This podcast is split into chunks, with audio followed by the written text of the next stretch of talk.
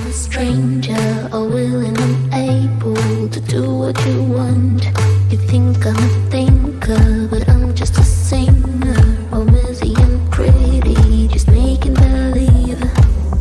Boy, I'm falling, I'm falling, I'm falling, I'm falling, I'm falling. Down to obscurity, don't let me ever be this alone. I'm falling, I'm falling, I'm falling, I'm falling, falling. Importante, vamos a hablar acerca de las culturas de aprendizaje en empresas familiares. Y para esto eh, he invitado a una gran amiga, una profesional, una mujer eh, que me ha enseñado mucho, que me inspira mucho. Ella, es, ella se dedica, entre muchas otras cosas, es, eh, a la internacionalización universitaria, es una especialista en desarrollo organizacional, es una apasionada de la gestión del talento, ama los gatos, cosa que ya la hace una gran persona. Le encanta también escuchar música nueva, se autodenomina como listomaníaca y es una feliz madre y muy agradecida también de serlo. ¿vale? Bienvenida. Con nosotros tenemos a Mónica Ramos. Un aplauso, por favor. Hola, Mónica, ¿cómo estás? Hola, Ivonne. Muchas gracias eh, por esa bienvenida y esa presentación. Estoy contenta. Estoy expectante sobre la conversación que vamos a tener. Eh, es un tema, como tú dices, eh, muy profundo, muy apasionante, así que estoy lista. Perfecto. Te voy a sacar un poco de balance. Para todos los que no saben, porque me lo acabas de decir, pero ¿qué es una listomaníaca? ¿Y por qué te autodenominas así? Ah, un listomaníaco eh, es un término que se utiliza eh, utilizando el nombre de un compositor alemán que se apellida Liszt eh, para todas las personas que son maníacas de la música. Que, no solo que les gusta mucho, sino que son muy maníacas de la música, como, como que es parte de su vida y no pueden, no puedes, no puedes pensar tu vida sin música, eres un listomaníaco. Y si estás buscando cositas nuevas, eres un listomaníaco. No, yo no soy muy de música nostálgica, como de mirar para atrás, realmente me gusta como, como indagar un poquito qué está pasando en ciertos géneros que a mí personalmente me gustan y escuchar, probar, ir a conciertos, sobre todo conciertos que son de música no muy popular, ese tipo de cosas me encantan. Oye, qué, qué, bueno y qué interesante, y nadie lo creería, porque bueno, normalmente la imagen que se tiene eh, de ti es también muy intelectual y como que a veces, desafortunadamente, tenemos como estos sesgos en la visión, ¿no? O sea, no, nos quedamos con solamente la imagen profesional y no integramos eh, todo lo que es la persona. Y entonces, pues muchísimas gracias por compartir esta parte. A mí también me encantan los gatos y también me gusta mucho la música. Entonces, pues bueno, ya vamos a entrar bien al tema, que es un tema bien interesante y que como especialista en desarrollo organizacional, creo que nos puedes dejar muchísimo, pero muchísimo aprendizaje. El tema que traemos hoy es, y se pueden hablar por separado, como lo comentábamos hace un momento, eh, la parte de las empresas familiares, pero también todo este bagaje que se va generando y que muchas veces, eh, a través de la experiencia y que muchas veces se deja, se deja ahí, ¿vale? ¿Por qué a ti te llamó la atención este tema? ¿Por qué consideras que es importante hablarlo? Y, y ahora sí te doy pie. Eh, bueno, hablar de empresas familiares y cultura de aprendizaje en las empresas familiares creo que es un tema eh, complejísimo porque son culturas, em, ya se identifican dos culturas en sí, ¿no? La cultura empresarial, sea, que nazca como un emprendimiento, o sea, ya una empresa, digamos, más formalizada, de todas maneras también se contrasta con la cultura de la familia, ¿no? Esta forma de ser de, de, de, quien funde la empresa, de, los familiares em, pertenecen a la empresa, que trabajan para la empresa, eh, traen, traen una forma de ser familia que necesariamente penetra la gestión empresarial, ¿no? Entonces, cuando hablamos de aprendizaje, hablamos de un desafío gigante, donde hay procesos donde hay que reaprender, desaprender em, y constantemente eh, estar em, haciendo conscientes procesos eh, personales de vida que pueden interferir en, el desarrollo, en el crecimiento, en la institucionalización de, una empresa familiar. Y como tú bien dices, es muy interesante porque eh, el aprendizaje nos ayuda a mirar que no solamente se trata de cuestiones técnicas, ¿no? De tener, por ejemplo, a los especialistas en finanzas, a los, a, los ingenieros, si es el caso, a los abogados, y digamos todo el conjunto de talento que se requiere para operar la empresa, sino que también hay un trabajo eh, necesario al respecto, por ejemplo, de gestión de intangibles, ¿no? Todo el mundo emocional, todos esos vínculos eh, familiares que existen, cómo esos vínculos también se entretejen en la comunidad de la nueva empresa o de la empresa emprendimiento, independiente de donde esté, eh, que creo que es eh, el factor tal vez más desafiante para, para las familias que toman la decisión de echar para adelante eh, una empresa. Sí, y, me parece de veras bien importante lo, que comentas y aparte el tema, y lo que comentas con respecto al tema, porque fíjate, al menos aquí en México, más del 70% de las empresas son familiares. Y ahorita lo tocaste muy bien. La dinámica familiar, que, eh, eh, o sea, la dinámica familiar se pasa también a la dinámica de la empresa. Y de hecho muchas veces es el principal cuello de botella.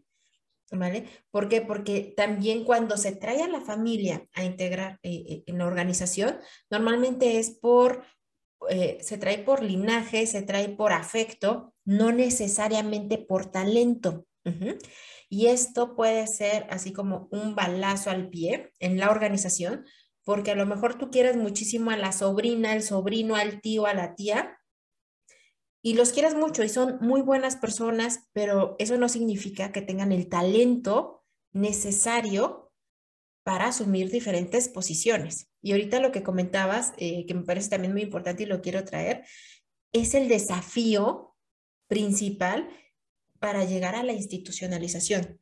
Y hay una estadística que dice, y la, vi justo en LinkedIn el día de ayer, que eh, comentaba que una empresa familiar normalmente, o sea, un casi 60% se pierden en la segunda generación y un 70% en la tercera generación, ¿vale? De ahí lo fundamental, y está en LinkedIn, de ahí lo fundamental de justo sí pasar a la institucionalización, ¿vale? Porque vuelvo a lo mismo, ¿no? Muchas veces esa empresa familiar eh, se llena de, mucho afecto, pero no necesariamente ve el talento y mucho menos las lecciones aprendidas que eh, uno va adquiriendo cuando pone una empresa. Entonces ahí ya damos pie a justo lo que comentabas, ¿no? La parte de la gestión del aprendizaje dentro de las organizaciones y que se documente.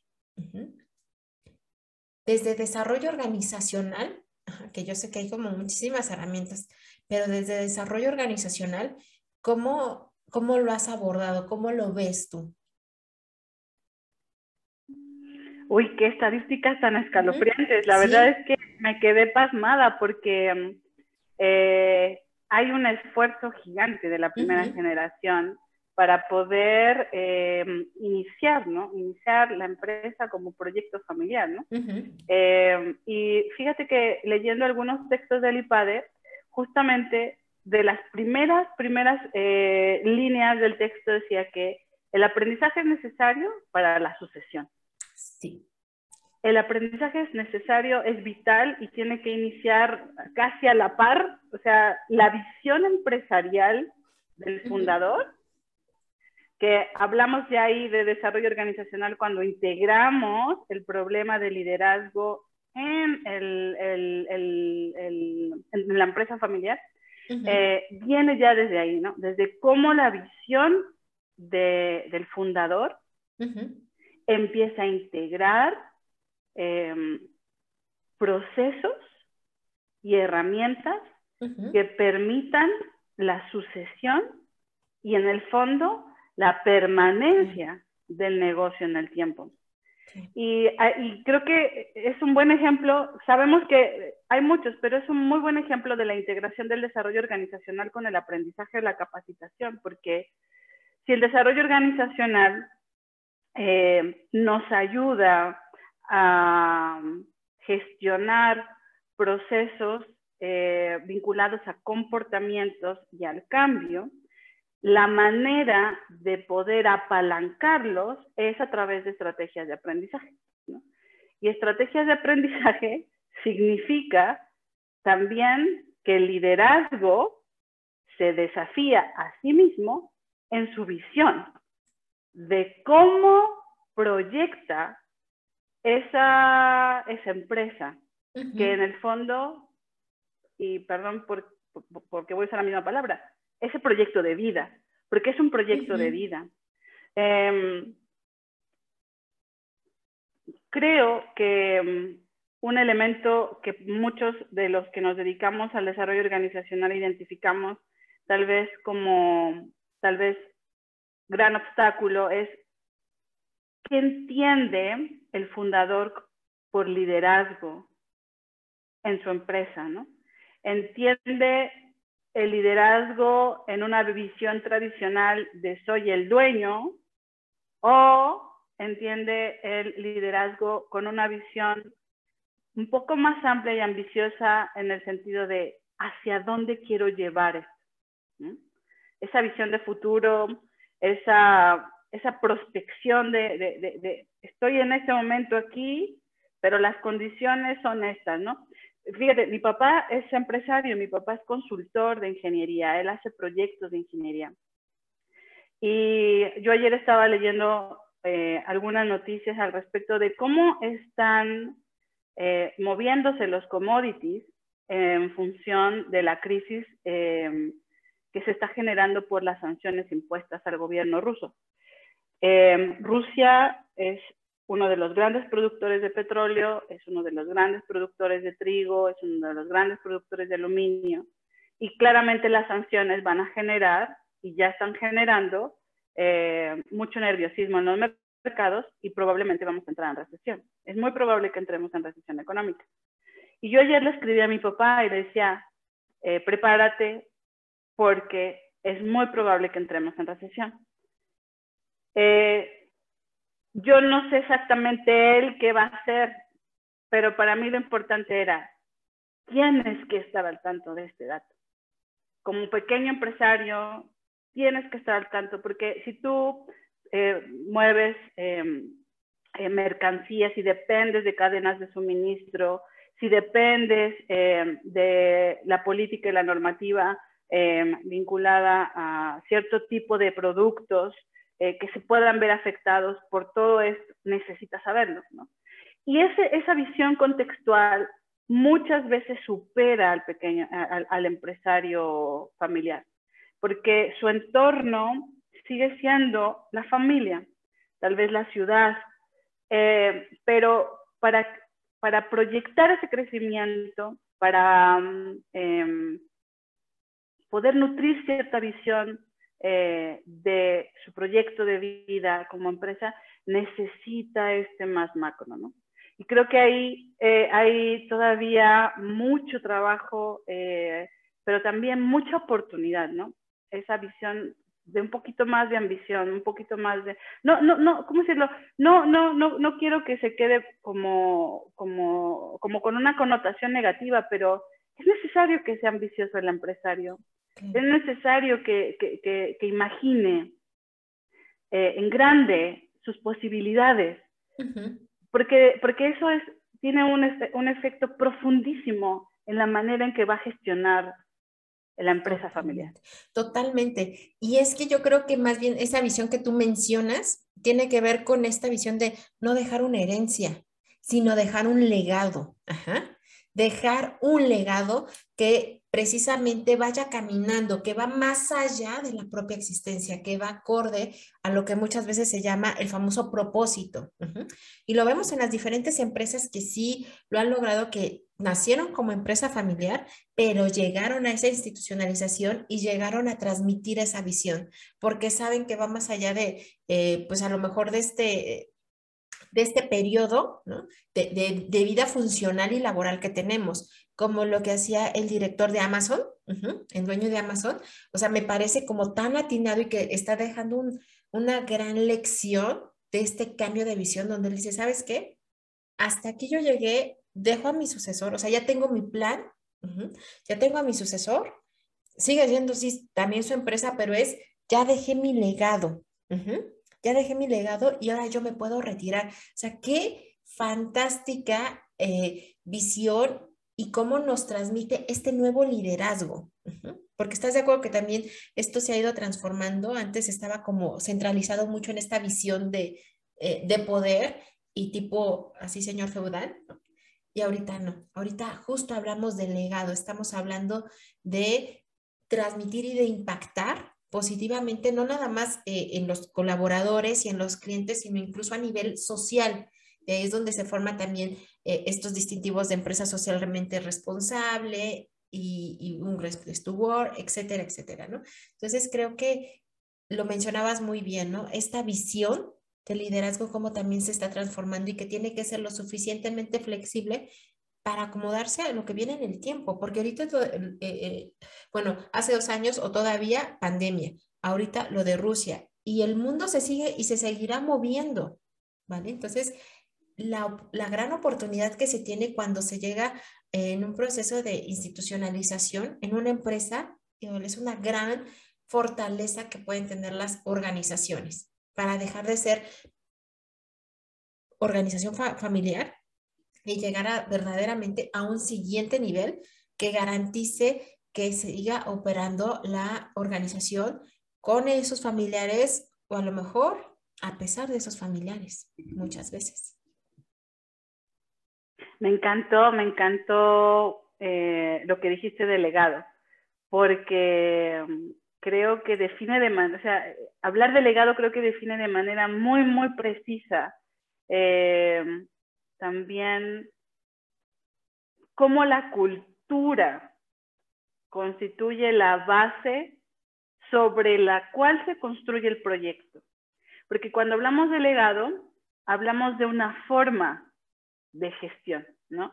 Claramente hay activos, ¿no? Claramente hay inversiones y todo lo tangible, pero lo intangible en el fondo es lo que sostiene la capacidad de las generaciones para sostener el legado, ¿no? Y eso es fundamental porque significa que hay un proceso educativo a lo largo del proceso eh, sobre el cual se insiste, sobre el cual no se claudica y sobre todo sobre el que se es o se requiere ser tremendamente audaz, porque hay que tomar decisiones y hay que tomar riesgos en ese tránsito, que, es otra cosa que tú decías, ¿no?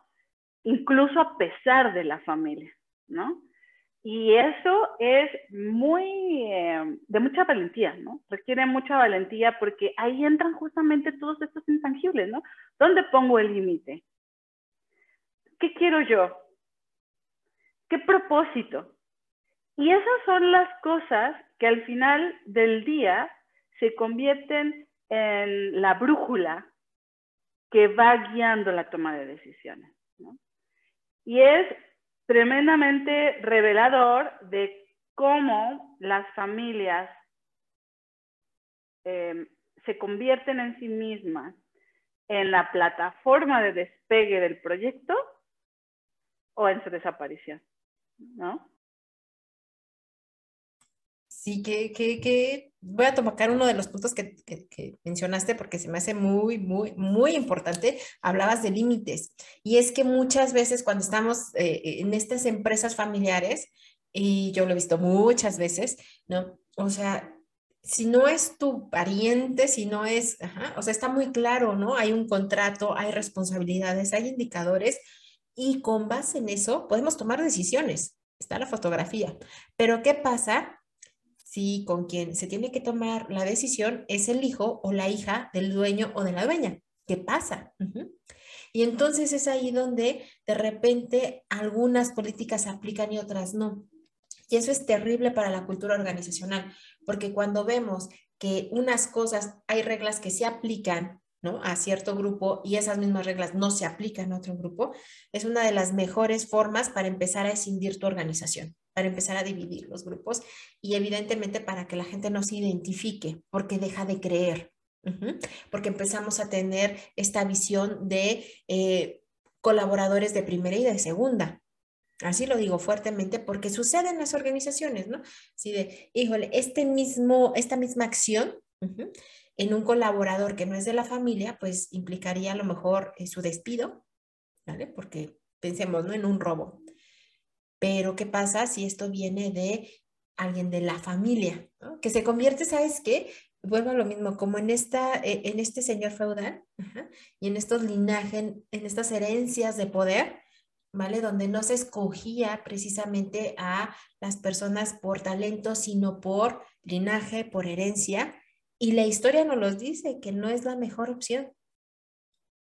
Y que a veces cuando lo traemos al ámbito familiar, eh, y al ámbito empresarial, perdón, pues bueno, el, eh, vuelve a lo mismo, ¿no? De ahí lo fundamental desde mi punto de vista de institucionalizar las organizaciones. Y puedes tener a tu familia, por supuesto, y puedes quererlos mucho, pero si metes la institucionalización y lo que mencionabas hace un momento que es bien importante, hay un compromiso de parte de los dueños o las dueñas de empresa, cambia completamente porque sabes que los límites son claros.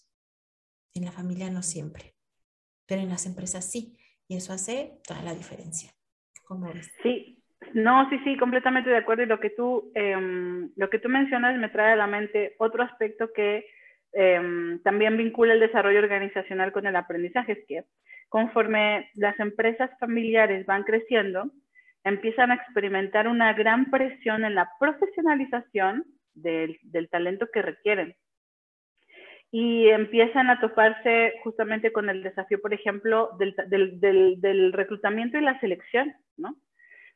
Y eso no es sencillo en una empresa familiar, eso es muy complejo porque eh, la manera natural con la que se integra la empresa familiar pues es con la familia misma, pero el, el horizonte de crecimiento eh, se, vuelve, se vuelve aplastante en el sentido de que con qué recursos tú vas a tomar la decisión, ni siquiera es una cuestión financiera, es una cuestión justamente de eh, el, el, el tipo de, talento que se necesita para resolver cuestiones concretas, precisas y muy técnicas, pero que al mismo tiempo requiere de cierto perfil para poder integrarse a la cultura empresarial, de la cultura familiar de, esta empresa. Y eh, fíjate que eh, en, ese tránsito me parece que es súper importante cómo vive la familia sus propios valores. Eh, hace no mucho escuché un podcast de una eh, familia mexicoamericana que fundó una empresa latina que ha sido muy exitosa que se llama Siete Food, si mal no recuerdo. escuché el podcast justamente de la historia de ellos y fíjate que me llamaba mucho la atención que mm, en el relato salían mucho los vínculos familiares en el sentido de em, qué opina la abuela, porque son, ellos producen comida mexicana, tortillas, chips, eh, ¿cómo decirlo? productos, eh, ándale, botanitas, eh, cosas así, pero para personas que tienen que son celíacas, que tienen algún tipo de alergia alimentaria. Entonces, hacen tortillas, por ejemplo, con quinoa, ¿no? Entonces, este tipo de, de, de, alimento es muy popular en Estados Unidos por todas las, eh, porque hay una población muy grande que no puede comer lo que normalmente comen. Pero el punto es que para hacer una tortilla de quinoa, eh, la chica, que es la que empezó con la idea, se la llevó a su abuela para que la abuela la probara y la abuela le dijera si le gustaba o no. Porque la abuela es quien la introdujo a cocinar. Pero más que lo tangible, que es la tortilla, es el valor de reconocer algo, reconocer la opinión de alguien dentro de mi familia como, que, para mí es importante como, como determinante para poder yo seguir adelante, ¿no? Y luego contaban cómo durante creo que un año los papás viajaban de una ciudad a otro, de una ciudad a otra eh, en Texas para hacer tortillas y poder venderlas, porque estaban solamente los dos hermanos. Entonces, la, convivencia de la familia es determinante en el éxito de la empresa, determinante, determinante. Y esos son los valores que constituyen. Y ya para cerrar esto, decía el hermano, para nosotros la cultura organizacional es cómo nos tratamos. Primer, y, y, la prioridad de los temas es, número uno, la familia, número dos, la familia, número tres, la empresa. Entonces, el cuidado que ellos tienen por ellos mismos como familia se transfiere al talento que reclutan. La, para ellos, nuestra cultura, la cultura, organizacional, perdón, es cómo nos tratamos entre nosotros. Pero eso es herencia de su familia, es el legado de su familia. ¿no? Y eso creo que es muy, mm, ¿cómo decir? Como que no se profundiza mucho en eso, como, como que se obvia. Entonces, si hay, si hay, si hay, si hay fricciones en, en, el conjunto de la familia cuando em, se empieza un proyecto em, empresarial, va a ser doblemente difícil.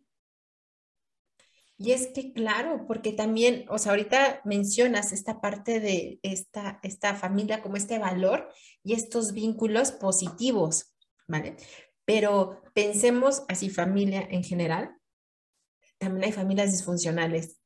Y, esto también, también entra dentro de las organizaciones. Y está bien, o sea, vaya, está bien en el sentido en que así se inician muchas organizaciones.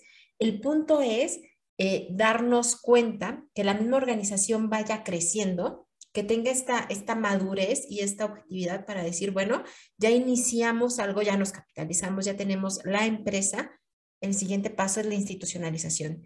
Y el siguiente paso de institucionalización también tiene que ver con regular y con poner en blanco y negro qué se vale, qué no se vale, cómo nos tratamos todos en la organización, ¿vale? Y, este, y, y que esté como muy claro, tanto para el de nuevo ingreso pero también para las personas de la familia y que están trabajando ahí, para al final que, ese, que esa célula que, es, que va creciendo, que es la organización, pues se vaya alimentando y vaya creciendo realmente hasta llegar a un nivel de madurez donde se pueda hacer autogestionada. Y creo que ahí es fundamental eh, la parte de desarrollo organizacional, de estructura organizacional, de eh, tomar esas lecciones aprendidas que, van, que van surgiendo dentro de la organización, documentarla y aprender, ir sumando. Y se dice muy fácil, pero, pero no es nada fácil, como bien lo comentas, no es nada fácil, porque creo que creo que en el, nivel de madurez de cada organización no tiene que ver con, con la parte cronológica, como en una persona, ¿no? O sea, que dicen, ah, no porque tengas 40 o 50 significa que seas maduro, ¿no? Igual creo que las organizaciones, eh, hay organizaciones a lo mejor de mucho tiempo, pero que se comportan de manera muy instintiva, muy infantil y cuando son familiares, pues todavía mucho más cerrada. Y hay organizaciones que a lo mejor no tienen tanto tiempo, pero luego, luego empiezan a, a documentar procesos como las startups, que actualmente una de las cosas que hacen es empezar a documentar, empezar a, hacer sus diagramas de flujo, proceso, etcétera, cosa que, que hay organizaciones que llevan más tiempo y que no lo hacen y que todavía se sigue haciendo por usos y costumbres.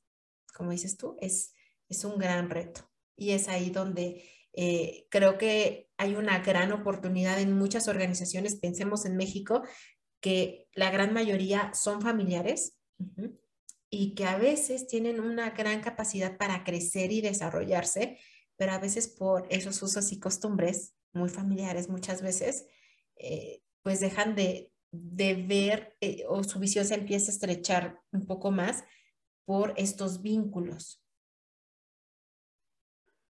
Sí, y sabes que me haces pensar en algo que creo que mm, también es importante desde la perspectiva y el aporte que pueda hacer el desarrollo organizacional, es que ¿cuántas de estas empresas realmente han construido eh, el relato de su propia historia?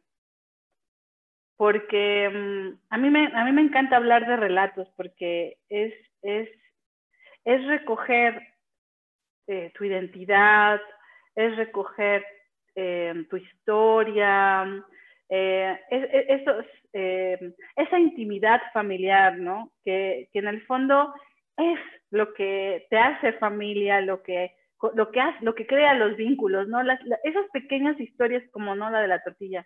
O, cuando tú piensas personalmente, eh, yo pienso, por ejemplo, en mi historia con mi hijo, de mi familia como esta más, más nuclear, pienso en, en los momentos en los que nos sentamos a ver la película con el gato y nos echamos a ver la película, ¿no? Y son de esos momentos de, esa intimidad familiar que construyen estos vínculos, que construyen estos lazos, pero es necesario rescatarlo, rescatarlo en la memoria de, ese, ¿te acuerdas cuándo? ¿No? Y cómo ese, ¿te acuerdas cuándo nos reconstituye? Y muchas veces creo que eso no se rescata en las familias y que eso es el, parte de ese legado que puede hacer la diferencia en un proyecto de una empresa familiar. Y además porque ese relato también rescata el de cada uno de los miembros de la familia. Y muchas veces eh, se obvia, ¿no? Entonces, es el papá, así como que, ¿no? Él tiene su historia, eh, dependiendo de cómo sean los vínculos con la mamá, con el tío, con el primo, pero en el fondo son lo que va a comunicarse en, cualquier tipo de proyecto empresarial. Y no es que uno sea mejor que otro, ¿no? o sea, y eso yo creo que es lo más valioso. Cada historia tiene su familia, cada familia tiene su historia. Y todas son tan valiosas de relatarse, absolutamente todas. Y, y me parece que lo que se necesita mucho es reiterar que hay que ser valiente para contar la historia, ¿no? De hecho, hay que ser muy valiente para crear desde una empresa como tal. Y me encanta lo que traes aquí a colación, porque es bien cierto, esa historia va nutriendo a la misma organización. Y yo me acuerdo cuando entré alguna vez a, trabajar a una empresa justo familiar de manufactura, eh, me tocaba, eh, bueno, un, un, señor que llevaba más de 40 años en la organización. Estoy hablando de una empresa que actualmente tiene 63 años, ¿no? Así. Y, este, y él tenía 40 años en la organización. Entonces, este señor era buenísimo para la parte eh, de mantenimiento de las máquinas. Y me acuerdo mucho que una vez se descompuso una máquina, llamaron a gente de Alemania, porque eh, la máquina era alemana. Entonces, mandaron traer al proveedor de Alemania que cobró muchísimo en dólares, por supuesto, pero esta ya era una máquina vieja, entonces la verdad es que el proveedor pues no pudo componerla, no quedó bien. Entonces, eh, esta persona que llevaba muchísimo tiempo, vamos a ponerle el señor García, el señor García eh, dijo, yo la puedo arreglar. Y no le creían porque, bueno, él era operario, ¿no? Y este, y le dieron la oportunidad una vez que pues ya el proveedor de Alemania no pudo acomodarlo y él lo arregló. Él lo arregló, se tardó, o sea, sí se tardó una semana, pero él lo arregló. ¿Por qué? Porque era su máquina, ¿vale? Y él, esa historia a mí me impactó muchísimo porque aparte a mí me tocó despedirlo en, eh, ya cuando se jubiló y había, había una, una revista que se llamaba Historias que dejan huella y yo la escribía, ¿no? Eh, junto con los relatos de, la gente.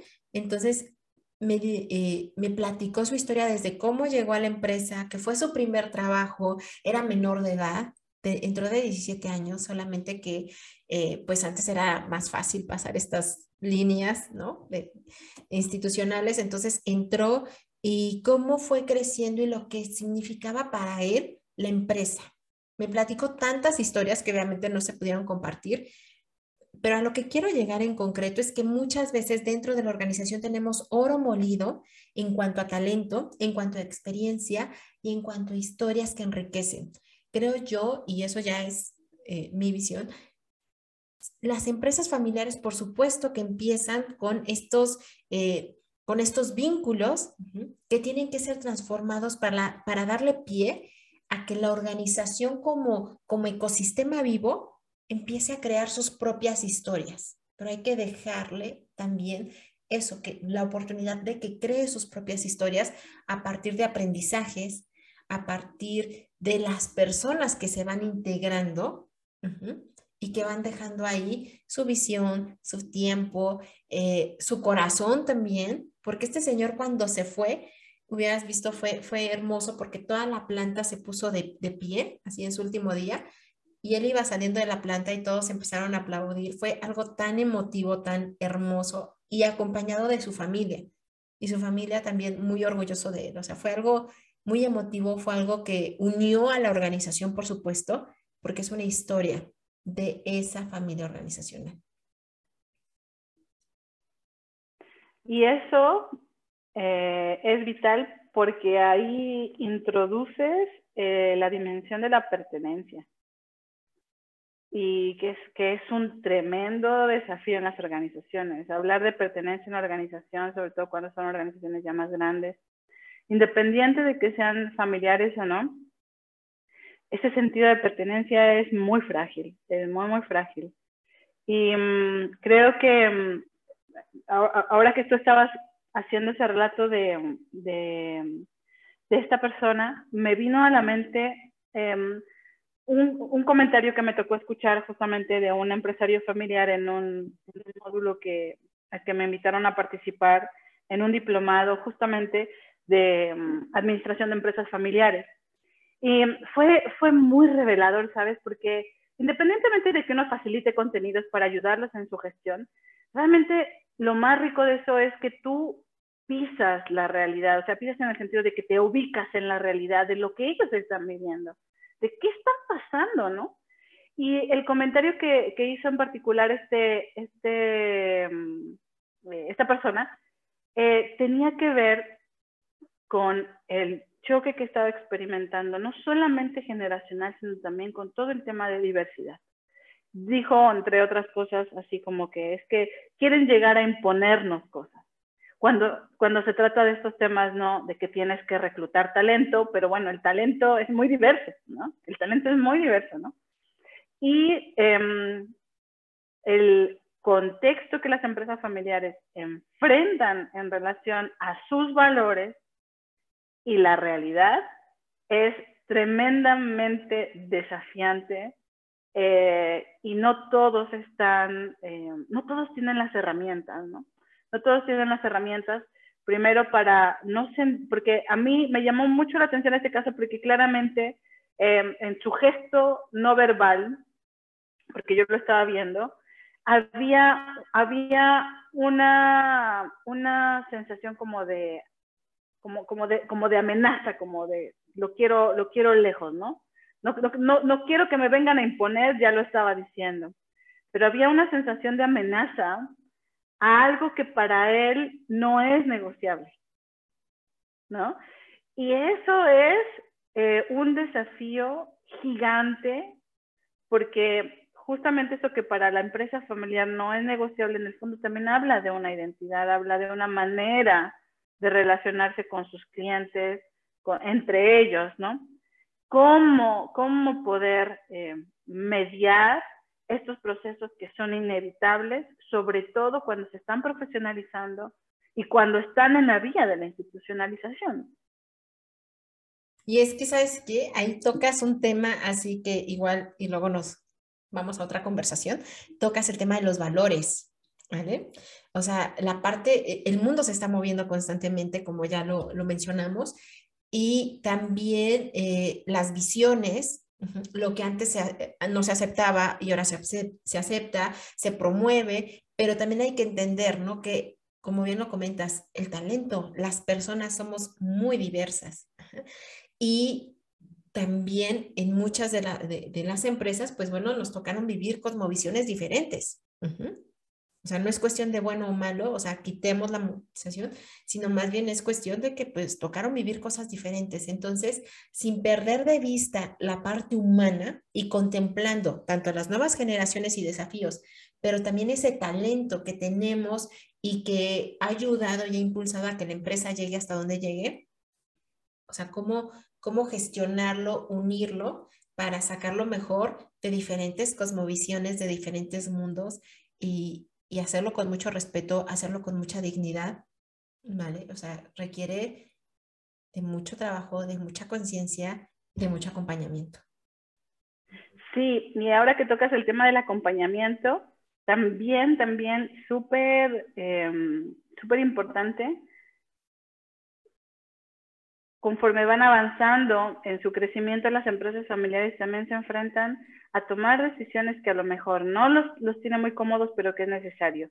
Y pienso, por ejemplo, en todos estos sesgos que existen al respecto, por ejemplo, de, em, de del apoyo psicológico, ¿no? Del counseling que poco a poco, que, que, poco a poco se ha ido eh, eh, integrando, ¿no? Al quehacer de la organización con procesos de coaching, con procesos de mentoring, pero eh, muchas empresas familiares em, han ido trastabillando con muchísimos fenómenos eh, em, que involucran al talento, a la psicología del talento, a la historia del talento, porque hay resistencia y hay sesgo al respecto de, sumar eh, a la gestión de la empresa eh, este, este talento que ayude a gestionar al mismo talento. ¿no?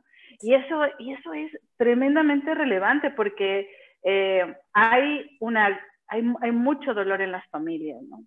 es inevitable. Y uno por más que tenga la mejor voluntad, incluso personas que son de un, de un, eh, de alguna religión en particular o que vivan una espiritualidad en particular, de todas maneras necesitan acompañamiento para poder hacer conscientes todos estos procesos, porque, porque en el fondo se trata de hacer consciente todo eso, ¿no? Y mm, yo creo que ahí las empresas familiares pueden eh, realmente eh, dar un salto gigante eh, se incorporan a su estrategia este talento, dígase em, eh, psicólogo, dígase especialista en desarrollo organizacional, dígase coach, porque, seamos honestos, no nos educan para gestionar intangibles, no nos educan para entendernos como seres humanos en nuestras dimensiones más humanas, ¿no?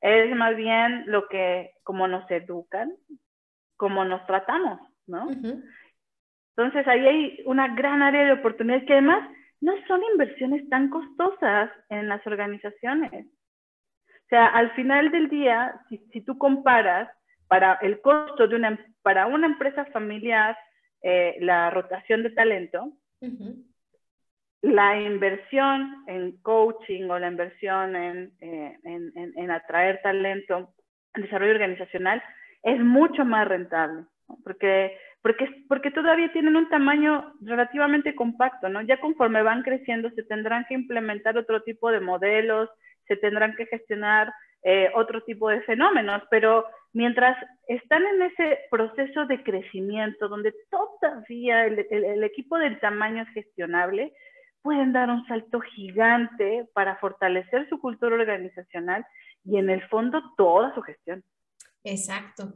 Oye, qué importante lo, lo, que dices y sí, o sea, hay una, una, gran oportunidad. A veces no es que no lo quieran, sino que también muchas veces no se conocía, ¿vale? Eh, ahorita que mencionabas lo de la parte de la salud mental, o sea, la realidad es que muchas veces, este, no es que no quieran, sino que todavía eso era como algo extraño, como hablar de salud mental, ¿de qué me estás hablando? Cuando justo es un intangible, o sea, ¿dónde está tu salud mental? ¿Dónde la veo? ¿Dónde la coloco?